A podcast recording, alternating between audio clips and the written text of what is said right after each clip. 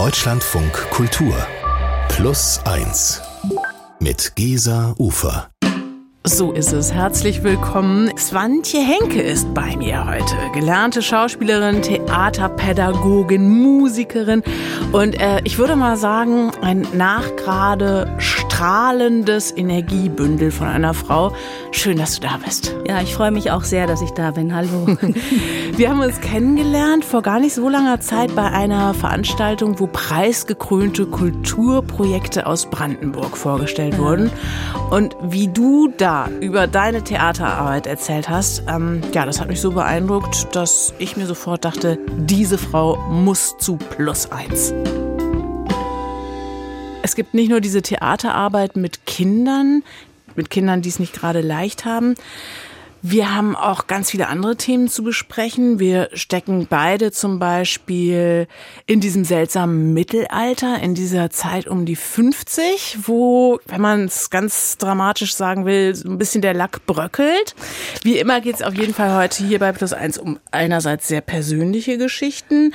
Diesmal geht es aber auch ganz klar um die große Frage, ja, wie wirke ich eigentlich nach außen? Welche Macht steckt möglicherweise auch in diesem ganzen Repräsentieren, sich nach außen kehren, auf die Bühne stellen? Das alles werden wir in der kommenden Stunde gemeinsam durchdringen. Svantje Henke ist hier. Herzlich willkommen.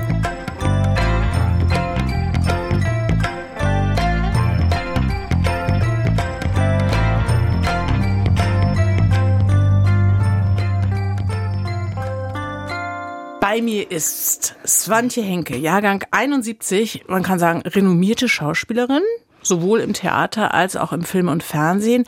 Swantje, du musst noch mal ganz kurz erzählen, wie du wurdest, was du wurdest. Wie du wurdest, was ich wurde. Also erst kam ich auf die Welt. ne, ich habe äh, Schauspiel studiert in Hamburg. Dann hat es mich nach Berlin verschlagen, kurz nach der Wende und ich bin so in Ostberlin irgendwie gestrandet quasi. So ein bisschen in, in die, also das waren ja so die gepemperten Westberliner Twins, die dann in den besetzten Häusern gewohnt haben und immer einmal im Monat 1000 Mark gekriegt haben von den Eltern. Zu so eine warst du? Naja, nicht ganz, aber das Haus, in dem ich wohnte, war, das ist gemein, das jetzt zu sagen.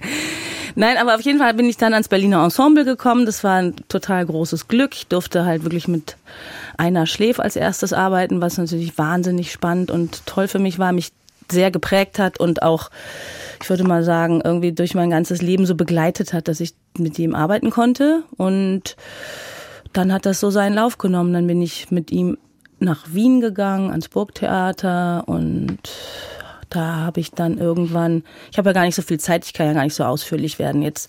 Also in Wien war dann irgendwann, äh, ist mir der Vater meiner Tochter über den Weg gelaufen.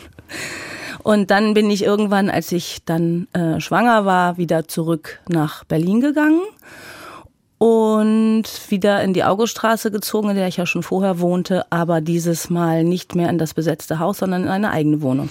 Genau, diese Geburt deiner Tochter, ich glaube 1999, das war ja. eine echte Zäsur und aber auch beruflich. Hast du dann im Grunde deshalb das professionelle Schauspielen so ein bisschen zurückgefahren? Hm, ja, also auf jeden Fall zurückgefahren erstmal. Ich habe dann wirklich weniger gearbeitet. Also ich hatte schon immer noch schöne Sachen, die ich tun konnte. Also ich habe mit vielen interessanten Leuten nach wie vor arbeiten können. Aber also für mich war das dann einfach viel wichtiger und interessanter, ein Kind zu haben. Und äh, diese diese, diese Balance da zu finden, ist natürlich auf Dauer schwierig. Und ähm, ich war auch viel alleine mit meiner Tochter. Und ähm, dann hat sich das einfach so entwickelt, dass auch andere Sachen interessanter wurden irgendwie. Und das ist dann also so kulminiert in einer Reise nach Thailand mein Vater hatte damals einen Freund, der da eine Schule gegründet hat für Tsunami-Waisenkinder. Ähm, und der hat gesagt, komm doch mal dahin und mach doch mal mit denen da Theater. Und dann habe ich gesagt, das kann ich doch gar nicht, habe ich noch nie gemacht. Also das war 2010. Und dann hat eben dieser Freund meines Vaters gesagt, oh, dann komm erst mal, guck's dir an. Also quasi haben wir eine Ferienreise nach Thailand bekommen, meine Tochter und ich haben uns das angeschaut, diese Schule im Dschungel in der Nähe von Khao Lak. Carlotta war total begeistert und wir sind einfach das Jahr drauf dann für ein halbes Jahr nach Thailand gegangen und ich habe da gearbeitet mit diesen Tsunami-Waisenkindern. Wir haben dann ein richtig schönes Stück gemacht. Ich konnte zwar kein Thai und die kein Englisch, aber es ging irgendwie und es war auch äh, sehr, also es war eine tolle und spannende Zeit auch für Carlotta. Und du hast dir dann theaterpädagogisch nochmal richtig was drauf geschafft. Also du arbeitest im Grunde inzwischen nach einem Prinzip, äh, das hat entwickelt ein Brasilianer, Augusto Boal. Und das ist das Prinzip, das Theater der Unterdrückten. Was ist das genau? Naja, nicht nur arbeite ich danach aber auch, also Augusto Boal hat eben Straßentheater in Brasilien gemacht mit Leuten, die quasi so Szenen aus ihrem eigenen Leben nachspielen, um irgendwie äh, selber äh, erstmal zu sehen, was äh, was passiert mir da irgendwie, so wenn es da irgendwie um Gewalt oder Missbrauch oder solche Sachen geht, aber dann eben auch, dass die mit getauschten Rollen diese Szenen spielen oder dass eben Leute aus der Zuschauerreihen quasi diese Szenen übernehmen, um zu sehen, dass was da passiert, ist nicht okay. Und das habe ich jetzt zum Beispiel in meinem letzten Projekt mit den Kindern in Eberswalde, die ja teilweise aus schwierigen Verhältnissen kommen oder eben äh, so geflüchtete Kinder sind mit irgendwie einer einigermaßen komplizierten Vergangenheit. Also die haben das teilweise sich selber so ausgedacht und gar nicht gewusst, dass es einen Augusto Boal gibt. Die haben Szenen aus ihrem Leben, irgendwie da ging es um Mobbing, da ging es um äh, Beleidigung, Verletzung oder oder hier so dieses Cybermobbing, wo man irgendwie ein Kind filmt, was gerade irgendwie traurig ist und das dann postet und so. Und das haben wir dann auch also das haben die selber vorgeschlagen. Wir spielen das mal mit getauschten Rollen. Jeder ist mal der, der mobbt und jeder ist mal der, der gemobbt wird oder die, besser gesagt. Also es sind größtenteils Mädchen. Ich habe dich da besucht in Eberswalde mhm. und habe mir die Proben angesehen und war extrem beeindruckt. Ehrlich gesagt war ich auch so ein bisschen ja, äh, erschlagen, weil diese Mädels teilweise ja echt elf, elf, zwölf Jahre alt sind und schon ganz schön viel erlebt haben in ihrem ja. jungen Alter. Ähm, diese Idee, sie durchs Theaterspielen stärker zu machen, also ihnen sozusagen Speck auf die Seele zu packen, ähm, sich auch vielleicht besser äh, gegen Ungerechtigkeiten wehren zu lernen. Hast du den Eindruck, das fruchtet da ja, schon? ich glaube, das fruchtet doll. Also ich glaube, das ist einer der wenigen Orte für einige dieser Kinder, wo sie sich ernst genommen fühlen, wo sie auch sich geschützt fühlen, wo sie diesen Freiraum haben, zu sein, wie sie möchten und nicht, dass irgendjemand sie auslacht oder irgendwie beurteilt oder bewertet. Und irgendwie, das ist wirklich ein, äh, ein geschützter Raum, das sage ich auch immer wieder, wenn es dann zu komischen Auseinandersetzungen kommt. Also ich bin immer mit wachsamem Auge dabei zu sehen, dass auch untereinander, weil natürlich, die sind es so gewohnt, dass da irgendwie, äh, dass man so, dass man so die Stacheln ausfahren muss und irgendwie sich schützen muss, äh, dass die das auch immer üben müssen. Dieses, wir dürfen das hier machen, wir sind hier geschützt, wir können hier irgendwie sein und das ist in Ordnung so. Und zwar da sind ja einige dabei, die wirklich jetzt auch schon jahrelang kommen. Ähm, kannst du vielleicht mal so ein Beispiel nennen, wie sich dann so ein vielleicht auch Mädchen in diesen Zeiten verändert hat, wie die groß wird mit diesem Theaterspielen oder was, was du so für Veränderungen da feststellen kannst? Ja, also es gibt tatsächlich Mädchen, die das jetzt schon seit fünf Jahren machen, obwohl sie erst so elf, zwölf sind, also die wirklich seit der ersten Klasse dabei sind. Und wo ich schon sehe, dass also auch wenn ich zum Beispiel mit Sozialarbeitern oder Lehrern rede und die das dann auch bestätigen, dass da schon so eine Resilienz sich entwickelt, so eine Sicherheit sich entwickelt oder dass ein Mädchen jetzt zur Klassensprecherin gewählt wurde und dass das ihrem Selbstbewusstsein wirklich so einen Schub gegeben hat und dass sie darauf ganz stolz ist oder ein anderes Mädchen, was unglaublich tolle Texte für so Raps geschrieben hat und wo dann plötzlich ihr Vater kommt und zuguckt und sie ist so stolz, dass dieser Vater da kommt. Und also da sind dann so Situationen, wo ich dann selber denke, wow, irgendwie das ist so schön, das zu sehen. Und das rührt mich dann selber so, dass ich dann auch, also alleine diese Texte, wenn man diese Texte liest, denkt man, puh, diese Kinder, die mhm. erleben viel und äh, können das aber jetzt irgendwie über diese Arbeit ausdrücken. Also die haben jetzt diese Möglichkeit, das so, so irgendwie auszudrücken und in Worte zu fassen und sehen auch, dass das total ernst genommen wird, was ja oft in ihrem Leben nicht passiert.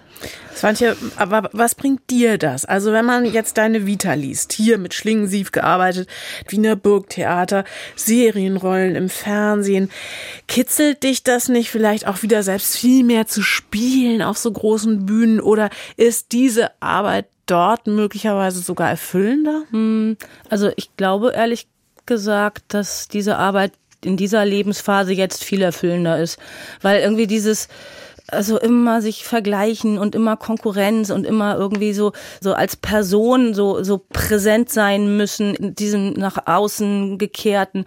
Also ich glaube, da kommt dann auch dieses dazu eben jetzt als Frau in der postmenopausalen Phase des Lebens.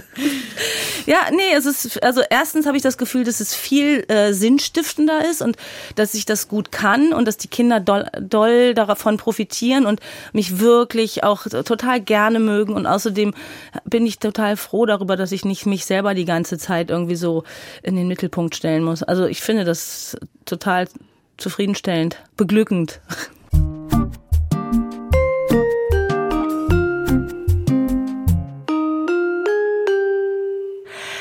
Swantje Henke ist mein Ehrengast hier bei Plus Eins. Swantje, wir haben jetzt gerade ein bisschen über deine Arbeit mit den Kindern und Jugendlichen gesprochen. Ähm, Kinder und Jugendliche, die erstmal nicht so grandiose Startchancen haben, als wir uns kennengelernt haben. Da haben wir ziemlich schnell festgestellt, dass wir uns äh, wahrscheinlich als junge Menschen auch schon mal begegnet sein könnten, Anfang der 90er Jahre. Da haben wir nämlich so ungefähr in derselben Gegend gewohnt. Wir haben uns mhm. beide in diesem schönen, wilden Nachwende Ostberlin getummelt. Also es gab viele Überschneidungen im Freundeskreis. Du hast in dieser Zeit mit Häuser besetzt, ähm, in denen ich dann mitunter auch zu Gast war. Das Theaterprojekt Kuhle zum Beispiel genau. in der Auguststraße, das gibt's noch bis mhm. heute.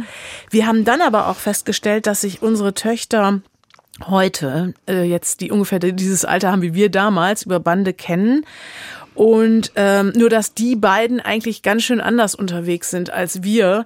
Deine Tochter ist nicht Hausbesetzerin, sondern du sagst ähm, so schön dramatisch, ich habe Häuser besetzt, sie kauft sich demnächst ihre Eigentumswohnung. Das liegt daran, dass Hab sie ich ne, das gesagt? Ja, wow. Eine ziemlich, sie ist eine ziemlich erfolgreiche Influencerin. Ja, genau. Aber sie ist trotzdem so ein ganz ähm, bodenständiger, geerdeter Mensch. Also weil sie ist ja mit mir aufgewachsen und durch all diese vielen Phasen durchgegangen, die wir oft eben zu zweit hatten, irgendwie, wo es jetzt nicht immer so, so mega rosig finanziell war oder wo sie auch einfach total viel erlebt hat, also wo sie einfach immer dabei war. Ich glaube, das Hauptgeheime Rezept war irgendwie, ich habe sie immer ganz ernst genommen ähm, in, in allen ihren ähm, verschiedenen äh, Facetten. Also sie war einfach so, sie war äh, so ebenbürtig. Also ich und ich hatte nicht viel Angst um sie. Ich glaube jetzt im Nachhinein, das war auch gut. Mhm. Das ist wahrscheinlich auch der Vorteil davon, wenn man nicht so alt ist, dass man als jüngerer Mensch und äh, als jüngere Mutter quasi irgendwie einfach selber noch so mutiger ist. Und ich glaube, davon hat Carlotta profitiert. Also bei Carlotta ist auch sehr mutig. Und ähm, wir haben nach wie vor so eine ganz innige und gute Beziehung und ich vertraue ihr einfach total, auch mit diesem Influencer-Ding, was natürlich mir mitunter bisschen fremd ist. Ja. Natürlich, ich bin kein Social Media Native. Ich bin damit nicht aufgewachsen, aber sie. Und trotzdem finde ich, dass sie das irgendwie, wie sie es macht, super macht. Also es wäre jetzt nicht das, was ich machen würde, aber vielleicht da doch. Man weiß es halt nicht. Also wer weiß, wie wir wären, wenn wir jetzt 20 wären. Aber diese ganze Influencer-Welt, also für mich ist die wirklich so ähnlich, wie du das ja auch beschreibst. Und das mag auch dem Alter geschuldet sein. Aber äh, das ist eine Welt, die lässt mich so halb ratlos, halb, äh, ja, ehrlich schockiert zurück, muss ich zugeben. Also das liegt wahrscheinlich daran, dass ich da so dieses Klischee im Kopf habe, dass da so ganz viele Girls und Boys zu sehen sind, die in erster Linie einfach nur diesen komischen Lifestyle verkörpern. Die sind jung, die sind schön, die sind total glücklich und die feiern äh, diese hohle Konsumwelt, also so als lebende Werbeträger. Ähm, für mich sind die im Zweifel einfach nur schwer narzisstisch. Irgendwie finde ich das total leer. Also hast du nie auch diesen Impuls gehabt, oh Gott, ich muss meine Tochter vor dieser Welt schützen? Ich verstehe total, was du meinst. Aber nee, ich sehe das nicht so, weil, also ich sehe auch, äh, natürlich gibt es diese Seite, aber es gibt auch eine andere Seite. Also ähm, ich meine, wenn man sich auf Instagram umguckt, sieht man ja, dass es da durchaus noch viele andere Sachen auch gibt, obwohl es natürlich diese hohle, schöne Welt auch gibt. Aber zum Beispiel, also auch wenn ich mit manchen Sachen, die jetzt meine Tochter postet, nicht d'accord wäre oder sagen würde, die würde ich so jetzt nicht posten, aber vielleicht würde ich es doch, wenn ich jetzt 20 wäre, keine Ahnung dann ist es trotzdem so, ich finde, also ich, ich kann mit ihrem Profil, also kann, kann ich, hab, da habe ich meinen Frieden so. Mhm. Weil, also sie ist so, wie sie ist. Sie ist halt irgendwie ein ganz natürliches Wesen und ja, das hat sie halt das Glück, dass sie wahnsinnig gut aussieht von alleine und dass man bei ihr auch nicht irgendwie auf den Enkel achten muss, den, indem man sie ablichtet. es gibt nicht diesen, es gibt keinen Enkel, der nee, unvorteilhaft nee, wäre. Gibt's, ne? gibt's bei ihr nicht. Und natürlich ist sie Werbeträgerin und natürlich macht sie auch viel so, ähm, so, so Ko Kooperationen und sowas alles. Aber andererseits muss man sagen, sie ist irgendwie finanziell komplett unabhängig, was irgendwie gigantisch ist in dem Alter. Und sie, sie, sie äh, sie ist halt dabei, sich so, so eine Reichweite aufzubauen, die sie ja auch für ihre anderen ähm, Ziele im Leben irgendwie nutzen möchte. Also wenn sie jetzt als Schauspielerin irgendwann arbeitet oder als, also sie ist ja jetzt auf der Schauspielschule, sie studiert ja. Und wenn sie dann irgendwie in diese anderen Bereiche geht, wird sie ja das sich auch irgendwie zunutze machen, dass sie eben diese Audience da hat und ja, ich habe trotzdem, also ich will noch mal irgendwie so ein bisschen auch meine ganzen Ressentiments hier ja, ausbreiten. Bitte. Vielleicht äh, nur noch mal zur Erklärung, damit man so ein bisschen so eine Vorstellung hat. Also äh, Carlotta ist Teil erweitert äh, um diese Gruppe, die bei YouTube, Insta, äh, TikTok echte Stars sind. Why Niels? Ich mhm. weiß gar nicht, was sie inzwischen für eine Reichweite haben, aber man kann sagen, das ist so eine in Teilen zusammengecastete Truppe von echt schnuckeligen jungen Menschen, die sich dabei filmen, wie sie feiern, wie sie sich gegenseitig foppen, wie sie irgendwie cool abhängen, wie sie reisen. Die führen so ein Leben, was die meisten Jugendlichen wahrscheinlich unfassbar gerne leben mhm. würden. Ja, das stimmt schon. Und ich merke an mir, für mich ist das so ein, ja, so ein, so ein hohler, eitler irritant. Ich, und ich weiß nicht, finde ich mich, also bin ich einfach nur spießig und humorlos und so wie meine eigene Mutter, die äh, schon äh, die Katze gekriegt hat, wenn die nur früher irgendwie diese MTV-Videos gesehen hat und, und dachte, was wird hier eigentlich für eine seltsame Welt gefeiert. Also, oder anders gefragt, da wird ja so ein, so ein Bild, so ein Bild abgefeiert, was dann auch Leute wie Chantal aus Fuck You Goethe sofort bei der Frage nach dem Berufswunsch sagen lässt, ich will Influencerin mm, werden. Ja, ich weiß das. Ich meine, ich arbeite Alle, ja oft mit Siebtklässlerinnen, die dann als Berufswunsch irgendwie äußern, sie wollen Influencer gerne werden. Ja, ich glaube beides. Also ja, irgendwie, was du gesagt hast, ähm, du hast vielleicht irgendwie einen, einen äh, altmodischen Blick, den habe ich auch.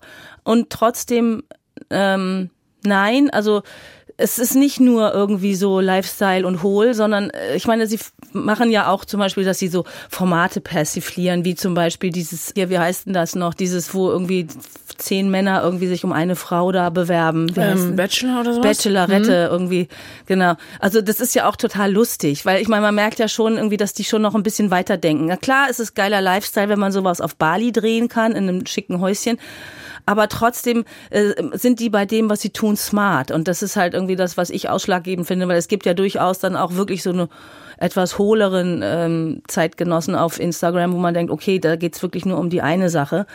Und ähm, bei Wayne Niels finde ich schon, merkt man irgendwie, dass die alle auch wirklich was im Kopf haben. Also die sind alle, die sind alle wirklich gewitzte, intelligente junge Leute. Mhm. Trotzdem sagst du auch, also es sind keine Sinfluencer, also nee, es sind, sind keine, keine Aktivisten. Nee, das sind sie nicht. Und ich meine, ich, ich weiß halt immer nicht, was ich tun würde, wenn ich jetzt so alt wäre. Ich glaube, ich man weiß es nicht. Das, das ist ja alles hypothetisch. Wir haben ja gerade besprochen, ähm, was so eine Theaterarbeit nach Augusto Poal mit Menschen machen kann, mit jungen Menschen. Was macht dieser Fame, diese Wahnsinnspopularität im Netz mit jungen Leuten? Also soll ja nicht nur positive Effekte haben, was man so hört. Wie schätzt du das ein? Ich glaube, das ist irgendwie wie in allen Lebensbereichen, nicht nur im Netz so, dass natürlich Erfolg irgendwie je nach Persönlichkeit auch sich ein bisschen unangenehm auswirken kann. Also das kommt wirklich, glaube ich, also auch als ich jünger war und eben noch mit so mehr so mit Schauspielern zu tun hatte. Also natürlich, sobald da so ein gewisser Erfolg erreicht ist, ändert sich da natürlich was. Und manche gehen damit gut um und andere gehen damit nicht so gut um. Manche sagen dann auch vorher, ja, wenn mir das passieren würde, ich würde trotzdem immer irgendwie die Alte bleiben und dann bleiben sie es trotzdem nicht. Also ich weiß nicht, ob man da so gewappnet ist gegen. Da Svante, du sagst, du gehst total d'accord mit dem, wie sich da Carlotta auch präsentiert im Netz und was sie da so tut und so. Ich weiß gar nicht, wie locker ich da so wäre. Also hast du, bist du mit ihr darüber direkt im Gespräch? Stalkst du sie zum Beispiel? also guckst du dir wirklich eins zu eins an, was sie da macht und ja. hast du nie Angst, dass das auch irgendwie voll die falsche Richtung nehmen könnte? Mm -mm. Ich habe nie Angst um Carlotta. Also natürlich habe ich Angst darum, dass irgendwas, aber nicht wegen den Sachen, die sie tut. Also ich habe das absolut totale Urvertrauen irgendwie da rein, dass mein Kind weiß, was es tut. Echt, also Natürlich macht man sich Sorgen um sein Kind, also so normal, dass irgendwie was passieren könnte beim Mopedfahren, also aber also so inhaltlich, äh, nee, keine Sorge. Ja, spannendes Feld. Und die Wahrheit ist, dass ja auch Menschen wie du und ich in gewisser Weise in der Öffentlichkeit stehen. Und es ist irgendwie sehr, sehr interessant zu überlegen, wo ist dieser komische Kipppunkt? Wo fangen Bekanntheit und Popularität an, wirklich Schatten zu werfen? Ist es automatisch, muss es passieren, nur weil Menschen noch ganz jung sind? Dass ihnen der Erfolg zu Kopf steigt? Naja, also ich glaube schon, dass alle möglichen Sachen im Alter einfacher werden man wird auf jeden Fall gelassener und hat ein anderes Selbstverständnis oder blickt auch anders da drauf. Also das relativiert sich ja alles, weil man ja alle möglichen Phasen schon hinter sich gebracht hat. Also ich hatte auch Phasen, wo ich dachte so, yeah, yeah, ich bin jetzt am Burgtheater irgendwie und dann irgendwie gehst du da in Österreich zum Arzt und wirst immer mit Küss die Hand, Fräulein vom Burgtheater, so, ja, also und dann denkt man sich so, dann bin ich wahrscheinlich schon richtig geil.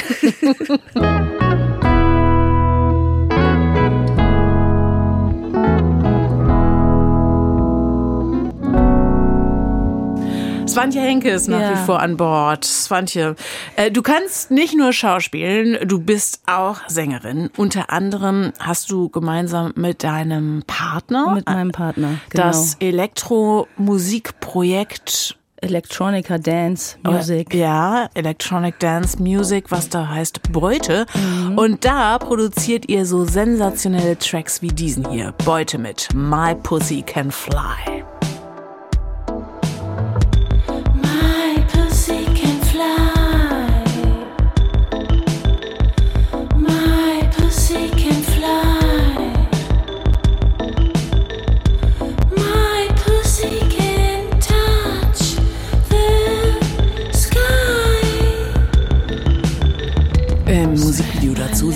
Dich schwer seriös mit Lesebrille in mhm. einem Garten sitzen und du rezitierst da also diesen Songtext, liest es so vor aus einem Buch. Dazu eingeblendet werden so ganz raffinierte, computergenerierte Visuals. Die könnte man durchaus als so eine Art Clitart lesen. Also es sind im Grunde ja wie so surreale, gespiegelte Vulvas, wenn man ein bisschen Fantasie Könnte hat. Könnte man so sehen, ja. Aber also ich habe es interpretiert schon als so eine Art Feier der eigenen Vulva, der eigenen Sexualität, der eigenen Körperlichkeit. Würdest du da mitgehen? Schön, schön, wenn du das so siehst. Also ein bisschen ist es auch, dass Justin, der ja die Visuals macht, ähm, gerade so eine Phase hat, in der er dieses Doppelungsprinzip äh, so ganz viel benutzt. Und das sieht natürlich toll aus. Das hat ein bisschen was von diesen Kinderbildern, wo man das aufeinander drückt und dann spiegelt. Und äh, das mit der seriösen Lesebrille, ja, das ist äh, tatsächlich so, dass ich ab diesem Jahr festgestellt habe, es ist jetzt soweit. Und dann habe ich zu das gesagt, ich glaube, ich möchte das jetzt auch in diesem Video sichtbar machen, dass ich jetzt soweit bin, dass ich eine Lesebrille brauche. Also es, es steckt viel drin, mhm. aber für mich war es vor allem so eine Art, ja, weiß ich nicht, Ermächtigungsvideo, äh, so eine Art Klarstellung, wie viel Spaß und Freude und Offenheit äh, du eigentlich bei diesen ganzen Themen hast. Und umso erstaunlicher fand ich das, als wir uns mal unterhalten haben und uns so ein bisschen dabei erwischt haben, eben doch sehr, sehr streng mitunter unseren eigenen Körpern gegenüber zu sein. Und der Tatsache, dass wir jetzt beide knapp über 50 ja. feststellen, dass der Lack doch so ein bisschen bröckelt. Ähm, eben nicht automatisch Frieden zu machen mit runderen Hüften, mit Zellulite und all den Merkmalen, die das Älterwerden so mit sich bringen. Ähm, fällt dir ein Moment ein aus der letzten Zeit, wo du nochmal so einen Moment hattest und dich im Grunde selbst dafür gehasst hast, dass du das nicht einfach so für sich stehen lassen kannst? Ich glaube, solche Momente habe ich immer wieder. Und immer wieder denke ich das, wenn man dann zum Beispiel denkt, oh mein Gott, jetzt kriege ich wirklich so Zornesfalten oder wenn man dann die Beine anguckt und denkt, Tatsache, das äh, ist jetzt echt nicht mehr zu verleugnen, dass es da Zellulite gibt. Aber eigentlich im Großen und Ganzen mh, mm, finde ich, dass das Selbstverständnis irgendwie besser wird. Ich will sehr gerne nochmal gucken auf diese Momente des Haderns. Oh, wieso klappt das eben doch nicht so, dass diese Überzeugungen im Kopf ähm, sich immer durchsetzen gegen diese uralten gesellschaftlich geprägten Glaubenssätze, wie Frauen auszusehen haben und was ist dagegen zu tun? Zeit für unsere Rubrik. Plus eins. Die Antwort. Und da ist heute zu Gast Sonja Essmann, Kulturwissenschaftlerin, Feministin, Mitherausgeberin des Missy-Magazins, das ja im Grunde genau daran arbeitet, diese gesellschaftlichen Rollenbilder äh, zu verändern. Hallo Sonja, schön, dass du da bist. Hallo. Kennst du diese Momente aus eigener Anschauung? Also sich nach gerade dabei zu ertappen, äh, weiß ich, eine Diät anzufangen, sich beim Sport zu melden, nicht weil man sich wieder wirklich wohlfühlen möchte in der eigenen Haut, sondern weil man irgendwie insgeheim doch Rollenbilder bedient? Ja, ich nicke hier schon die ganze Zeit vor mich hin. Natürlich kenne ich die. Ich würde jetzt gerne als äh, gestandene Feministin sagen, nein, noch nie davon gehört. Was fällt euch überhaupt ein? Aber ähm, so einfach ist es ja eben nicht. Und ich glaube, was total wichtig ist bei dem Thema, ist, dass wir sozusagen das nicht auf uns persönlich beziehen und dann sagen, naja, wenn wir das nicht schaffen, nicht an uns zu zweifeln und der Gesellschaft mit ihren komischen Rollenvorstellungen die Stirn zu bieten, dann ist das unsere Schuld, weil das ja genau sozusagen die Kehrseite der Medaille ist, die uns schon immer dazu bringen soll, äh, zu fasten, Sport zu machen, äh, keine Falten zu haben, mit welchen Mitteln auch immer.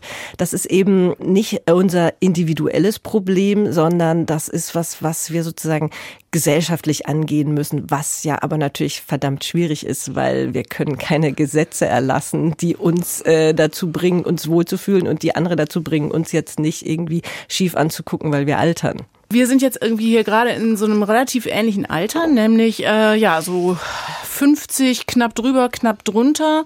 Ich habe den Eindruck, das ist auch dann nochmal ein Unterschied, ob man wirklich 70 ist, so aus der Abteilung, ähm, tja, jetzt kann ich auch Sachertorte essen und Heroin nehmen, das ist dann irgendwie auch egal. Aber jetzt so um die 50, ähm, da ist es dieses obskure Mittelalter, wo diese Umbauarbeiten einfach nicht zu übersehen sind. Sanja, das ist wahrscheinlich doch nochmal ein Spezialalter, ne? Ist es auf jeden Fall, aber ich bin total froh, dass sich da in letzter Zeit ganz viel tut. Also früher war ja sowas wie Menopause ein fast verbotenes Wort. Und jetzt sehe ich immer mal wieder in meinem Newsfeed, in irgendwelchen Artikeln kommt es so ganz selbstverständlich vor. Das finde ich auf jeden Fall schon mal eine sehr positive Entwicklung. Und ich habe mir dann gedacht, nach dieser ganzen Lektüre und all den Gedanken dazu, dass man vielleicht versuchen sollte, die Menopause als so eine Art zweite Pubertät zu sehen, mhm. die vielleicht äh, schrecklich ist, aber vielleicht eigentlich auch ganz cool. Also ich war selber total gerne Teenager, auch wenn es wahrscheinlich für meine Eltern die Hölle war, weil ich das total aufregend fand, was da Neues kam. Und vielleicht können wir da auch irgendwelche, ja, kulturellen super, super ähm, Idee. Rituale drum bauen, dass wir sagen, wie, es fängt was Neues das an. Das finde ich total plausibel. Ich habe gerade gestern. Wir sind befreit von diesem lästigen Ding jeden Monat. Da fängt dann alles nochmal neu an, die Karten werden neu gemischt und man darf auch gerne so ein bisschen durchdrehen und es ist gesellschaftlich dann vielleicht auch erlaubt. Ähm, wir haben gerade ja so ein bisschen auch über Influencer, Influencerinnen und deren Macht gesprochen und da finde ich total spannend, dass es in dem Feld ja für Leute in unserem biblischen Alter durchaus auch so Role Models gibt, die einem das dann beibringen können. Vielleicht äh, ja mit viel mehr Gnade auf den eigenen Körper zu gucken oder die Bandbreite zu eröffnen? Ja, das ist natürlich wie alles immer ein äh, sehr ambivalentes Feld und überall, wo es da Schatten gibt, und davon gibt es ja leider genug, gibt es natürlich auch ein bisschen Licht. Aber ähm, ich glaube, ganz viel, was uns als sozusagen Empowerment verkauft wird, ist natürlich auch schon noch ein bisschen problematisch, weil ähm, die Frauen über 50, die dann ganz toll altern, die haben dann vielleicht ein kleines Fältchen, sind aber noch gärtenschlank und äh, entsprechen nach wie vor den Schönheitsnormen. Da ist es schon sehr schwer, sich davon frei zu machen. Das will ich überhaupt nicht beschönigen. Aber ich denke, wir können schon auch von anderen lernen, die zum Beispiel diesen männlichen Blick, den wir ja alle haben auf uns, Männer haben den, aber wir haben den auch verinnerlicht, den einfach nicht so zulassen. Ja, also wir können versuchen, irgendwie einen queeren Blick zu haben. Also ich habe da ganz viel von lesbischen Freundinnen gelernt, die sich einfach ganz anders angucken und die eine Wampe machtvoll finden mhm. und Zornesfalten vielleicht auch cool. Das gilt jetzt vielleicht nicht für ja. alle, aber ich habe das gefunden oder dass wir versuchen, so einen non-binären Blick einzunehmen, dass wir Leute gar nicht so sehr erstmal abchecken, was ist das für ein Geschlecht, was passt da. Bei Frauen sind Falten uncool, bei Männern bedeuten sie vielleicht Macht. Und das ist natürlich was, was man nicht einfach so willentlich lernen kann, aber man kann versuchen, so sich bisschen in die Richtung zu bewegen. Ich finde, es ist auch oft super sexy, wenn andere weibliche Personen ihre Wampe aus der Hose hängen lassen. Ich finde, es sieht extrem cool aus. Bei mir selber wäre ich dann aber vielleicht ein bisschen ja zurückhaltender. Und ich glaube, wir müssen auch versuchen, uns mit so einem Blick von außen zu beobachten und auch uns mal ein bisschen was trauen, wenn wir es eben können, dass wir mhm. einfach ja. Ähm, ja da nicht immer so gnadenlos mit dem verinnerlichten Selbsthass, den wir ja oft leider doch haben, auf uns gucken, sondern denken, was würde ich jetzt äh, für ein Bild von mir haben, wenn ich nicht ich wäre? Ja, genau. Der Blick auf einen selber ist immer der strengste. Leider. Selbstbild und Fremdbild zusammenkriegen und dabei nicht vor den gesellschaftlichen Zwängen einknicken. Es ist gar nicht so leicht. Sonja Eismann hat uns ein paar Tipps gegeben, Kulturwissenschaftlerin und Mitherausgeberin des Missy Magazins. Vielen lieben Dank für deinen Besuch. Danke auch. Wir hören jetzt noch einen Teil aus unserer Miniserie von Nikolaus Hansen, der in Zeiten von Energieknappheit und Krisenstimmung Leute danach gefragt hat, ob sie jetzt irgendwie verzichten auf irgendetwas in ihrem Leben. Svanti, gibt's Gewohnheiten oder Punkte, die du jetzt angesichts des allgemeinen Gürtel enger Schnallens verändert hast oder verändern willst? Ganz ehrlich, nein. ich weiß nicht, ich heiz sogar meinen Ofen auf dem Land, wenn ich wegfahre, damit die Katzen nicht frieren, muss ich zugeben. Klare Frage, klare Antwort. Bei Jordes verhält sich das Ganze ganz anders. Weniger. Weniger müssen. Weniger Zeit. Weniger arbeiten. Weniger kaufen. Streit ist ja ein Standardthema in jeder Familie und das gibt es bei uns auch regelmäßig. Ich bin Jordis, ich bin alleinerziehende Mama, 45 und mit den drei Kindern haben wir eine sehr eingeschworene Familiengemeinschaft. Die beiden großen Jungs sind jetzt inzwischen 16 und 14 und meine kleine Tochter ist jetzt gerade 10 geworden.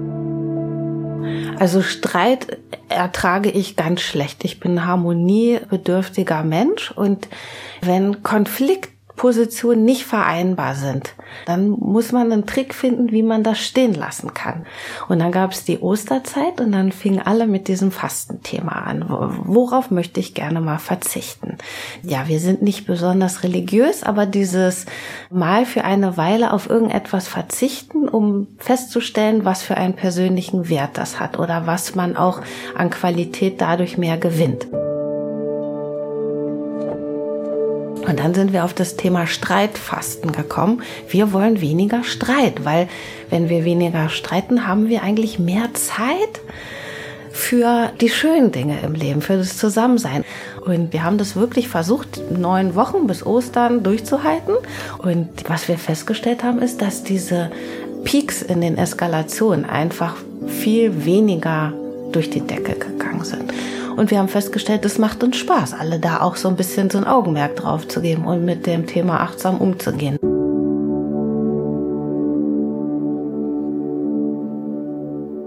Jetzt heißt es Abschied nehmen. Ja, mhm. liebes Wantje, wir sind für heute fertig miteinander. Ganz, ganz herzlichen Dank, dass du hier warst. Ähm, stehen eigentlich bei dir in den kommenden Wochen noch irgendwelche großartigen Dinge auf der Projekteliste oder hast du jetzt wirklich mal so zeitlich dich langsam mhm. in Richtung Jahresende runter zu beamen? Nee, gar nicht, nee? leider. Aber nee, nicht leider. Also ich mache jetzt drei super interessante Audiodeskriptionsprojekte. Eins am Berliner Ensemble Brechts Gespenster, wo ich eine Audiodeskription machen darf für blinde oder sehbehinderte Menschen. Dann mache ich einmal noch ein Tanzstück von Sascha Walz, eine Audiodeskription für das Radialsystem und dann noch ein Tanzstück in dem Tanzhaus Nordrhein-Westfalen. Darauf freue ich mich. Also ich habe genau drei Tage frei im Dezember über Weihnachten. Oh, wow. Darauf freue ich mich aber auch, weil die werde ich mit Justin verbringen. Justin, dein Partner und aber auch dein, äh, ja, dein Duo-Gespann bei der Band Beute. Beute kann man hören im Netz bei Spotify. Bei Spotify, Da genau. findet man die Songs. Dringende Empfehlung hier von unserer Seite. Und man kann dich eben auch hören als Audiodeskriptorin, zum Beispiel im Berliner Ensemble. Das muss man sich so vorstellen, dass du da wirklich für Menschen, die blind sind, praktisch wie so eine Art Sportreporterin live reportierst, was auf der Bühne zu sehen ist. Genau, man ist also live ähm, in einer kleinen Tonkabine und spricht eben in den Pausen, in denen nicht auf der Bühne gesprochen wird, die Texte, die man vorher schreibt. Also man schreibt vorher schon ein Skript. Bei Sprechtheater, bei Tanz ist es wieder anders. Da kann man das auch ein bisschen improvisiert halten, dass man quasi dann eben erzählt, was da stattfindet. Und es gibt vorher eine Tastführung für die Leute, die nicht sehen, dass die sich eben schon vorstellen, wie sieht die Bühne aus, wie fühlt sich irgendwas an, Oberflächen. Wenn es erlaubt ist, darf man sogar manchmal die Darsteller, Darstellerinnen anfassen, eben Kostümbeschaffenheiten und so. Und das alles ist eigentlich speziell gedacht für Menschen, die blind sind, aber man kann wahrscheinlich, wenn man sagt, ich möchte Swantje Henke hören bei diesem Theaterstück, dann kann man sich Bestimmt. vielleicht auch diesen Service gönnen. Bestimmt geht das, bestimmt. Also dicke Empfehlung von unserer Seite. Swantje, tausend Dank, dass du hier warst. Ja, vielen Dank, dass ich hier sein durfte. Das hat mich wahnsinnig gefreut. Wenn Sie mögen, dann hören Sie unbedingt auch noch unseren Plus 1 Geschichten Podcast in dieser Woche. Da stellen wir Ihnen Sigurd Gruven aus Norwegen vor. Das ist ein Mann, der sich ja, mit einem echten Schicksalsschlag arrangiert hat. Eh. Ich war selbstkritisch mit mir und auch sehr sauer auf mich in der ersten Zeit. Dass ich so unverantwortlich war als Familienvater mit kleinen Kindern. Ich war 37, als es passierte und hätte das Risiko besser einschätzen müssen. Aber es war einfach dieser Ehrgeiz, der mich geritten hat. Mit den anderen mithalten zu können, die vorne weggefahren sind. Aber es ist einfach auch nicht mehr zu ändern. Außerdem weiß man nie, es kann einfach passieren, wenn man über die Straße geht. Und viele Querschnittslähmungen passieren durch unglückliche Stürze, wie zum Beispiel die Treppe runterfallen. Der Norweger Sigurd Gruven. Hören Sie seine Geschichte unbedingt. Ich bin Gesa Ufer. Machen Sie es gut.